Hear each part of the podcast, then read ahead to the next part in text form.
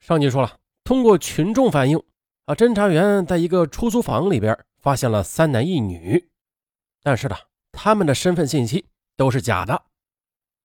专案组又分析了，这三男一女在来此地租房子之前呢，可能是住过宾馆或者旅店，也有可能是从另外一处出租房子里面搬过来的。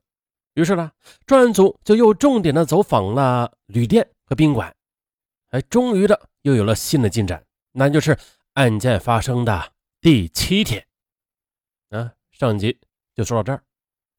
九月十四日，成立派出所副所长。林志波和侦查员在杏花宾馆里调查时，哎，就在宾馆的登记簿上找到了八月十一日登记入住的这三男一女的名字和身份证号。这服务员依稀的记得是女的到宾馆联系住房登记的，当时他登记了三个房间。侦查员从宾馆的登记簿上又查到，哎，这女的名字不叫伊倩倩了，而是叫吴敏丽。而身份证号码也不一样了，是二幺零八八幺六八幺幺叉叉叉。还有就是三个男人的名字分别是王铁、刘威和李大发。啊，既然查到地址了，去吧！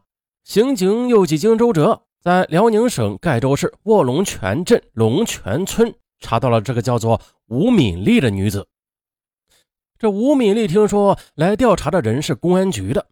啊，就老老实实的，很配合的说，这个身份证啊，确实是我的，但是我没有去过威海市呀，啊，更没有住过这个宾馆的，因为我的身份证早在几年前就丢了。哎，这龙泉村也有村民证实，在案发期间呢，吴敏丽她的确没有离开过村子的。那王铁、刘威的身份证、地址还有身份证号码，经查实啊，都是假的。这查来查去，只有李大发的身份证是真的。这李大发是辽宁省盖州市沙岗镇小山村人。于是呢，侦查员又马不停蹄的来到了李大发的居住地，并且得到了营口市公安局、盖州市公安局的大力支持。很快的就查到了李大发的详细情况。而这李大发他不在家啊，前来查案的侦查员便对营口市公安局刑警支队副队长。臧俊波说：“我们这次来办案，真是给你们添麻烦了。你们一定很忙吧？”这臧副支队长满脸焦急地说：“哎，老钟，一家人不说两家话，我们确实是忙得焦头烂额了。现在呀，我们正在攻坚两起入室抢劫杀人案。我们呢，已经投入了大量的警力，至今案子都没有破，现场收拾得干干净净的，也没有留下什么有力的证据。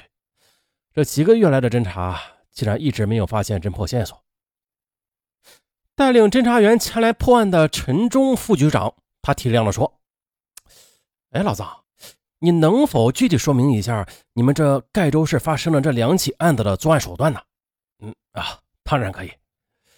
根据现场的情况推测，应该是叫开的门。我们分析判断是熟人作案的，抢劫财物之后就把人给杀死了。是四月二十七日杀掉的是一家三口人。”被杀的是盖州市农电所盐潮水所长和他的妻子，还有正在上高中的十七岁的女儿。另外一起是七月二十七日，杀掉的是保险公司车险科的科长孔旭清和他的妻子。当时啊，赶上他们的儿子没有在家，这歹徒在每一家都是抢了大约是七八千元的样子，还抢走了他们的手机和金银首饰。再就是啊，被杀的严潮水和孔旭清在当地都是比较有身份的人。那凶手是用什么捆绑着被害人呢？啊，两起案子都是用床单把被害人的双腿给捆绑上了。哦，那么案发地点是在什么位置啊？啊，这两个案子的案发地都是在盖州市中心的繁华地带。哎，怎么了，老钟？陈忠他陷入了沉思。这天夜里。也是到达营口的第一个夜晚，陈忠他失眠了，头脑中翻腾着盖州市的两起入室杀人抢劫案和威海的九七入室杀人抢劫案的详细情节。一日清晨呢，一脸倦容的陈忠找到了藏副支队长，他拍着藏副支队长的肩膀：“老藏，我跟你说啊，你们的两起案子后面威海发生的环宇金店的案子有四点相同之处：第一呀，作案地点都是在繁华的闹市区；第二，时间都是选择在周末。那如果我没有记错的话，四月二十七日、七月二十七日和九月七日都是星期五。第三，这三起案子的凶手都是用床单捆绑被害人的双腿的。第四，案件性质都是抢劫杀人。我感觉啊，你们这两起案子跟我们那起案子是同一伙人所为的，他们联手干吧。我的案子破了，你的案子也破了。十八日。凌晨三点多钟，李大发他幽灵般的回到家中了。这沙岗镇的小山村是群山环抱，再加上蜿蜒的沙石公路，崎岖难行。这一天，威海警方和盖州警方经过集思广益，终于是达成了共识，制定出了新的抓捕方案。他决定把李大发从村里调出来再抓捕。于是。专案人员在村里又进行了周密的调查后，了解到了这李大发在村中最好的朋友就是叶田和，同时叶田和的话是李大发最听的。于是，盖州警方又派出了一名经验丰富的侦查员李建胜。啊，这位公安大学的刑事侦查专业的毕业生啊，平日里就练就了一身硬功夫，啊，正常的三五个歹徒都不是他的对手。这个李建胜啊，他装成叶田和朋友的声音，他给叶田和打电话。叶二叔啊，我是张思啊，嗨，咱们好久没聚了啊。呃，今天中午我我请客，呃，就在夜来香酒店。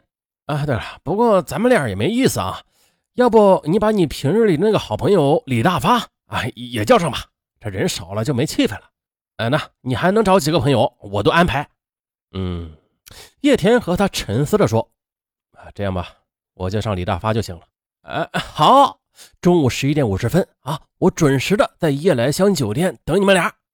叶天和也爽快的说：“啊，行啊，不见不散。”这时间将近十一点似的，叶天和很神秘的把李大发约出来说：“哎，有个朋友说请咱们到夜来香酒店吃中午饭。他说我们多日不在家里，想在一起坐一坐，套套近乎。”嗯嗯，行。哎哟，你还别说啊，我们这些天也太紧张了，也该好好轻松轻松了。李大发满口答应，啊，显出十分兴奋的神情。十一点三十分左右的，李大发和叶田和悄悄的从村里走了出来，向夜来香酒店漫步而去，是边走边交谈。李大发三十四岁，一米七四的个头，浓眉大眼面相吧有些粗犷啊，凶悍。叶田和正好和李大发相反。这个子吧不高，小眼睛，面目温和而文质彬彬。他西服笔挺，皮鞋擦得锃亮，哎，这举止言谈完全不像是农村中的种田人。这两人呢，精神都是很好的，一路上谈笑风生。夜来香酒店就在眼前了，还有三四十米就到了。可是就在这时的，迎面走来了几个身材魁梧、气宇轩昂的青年，其中呢。一个穿着灰色夹克衫的青年则拦住了李大发的去路，客气地问：“你是李大发吧？”“啊，是啊，我就是李……呃……呃，不对，你是谁？”这李大发还没有明白过来是怎么回事呢，只听那个青年又说：“啊，请我们走一趟吧。”李大发脸上露出一丝惊恐的神情，但是很快的就镇静了，故作平静地问：“跟你走？”你是谁啊？我又不认识你。穿灰色夹克衫的青年突然严肃起来了。我们是公安局的，请协助我们的工作。随即的亮出了墨绿色的警官证。李大发明知故问：“啊，不是，公安局找我干什么呀？你们公安局就就了不起啊？还有喂，公安局就可以随便抓人了吗？啊，去了你就知道了。”民警麻溜的给李大发戴上了手铐。可是李大发脸上一脸无辜啊。还带着不屑一顾的神情，边挣扎边喊道：“哎，你们抓错人了！我他妈要告你们！”可是这瞬间的变故令旁边的叶田和的脸色唰的啊就变得煞白，原本温和的脸上赫然的写出了惊恐两个字显得步履踉跄。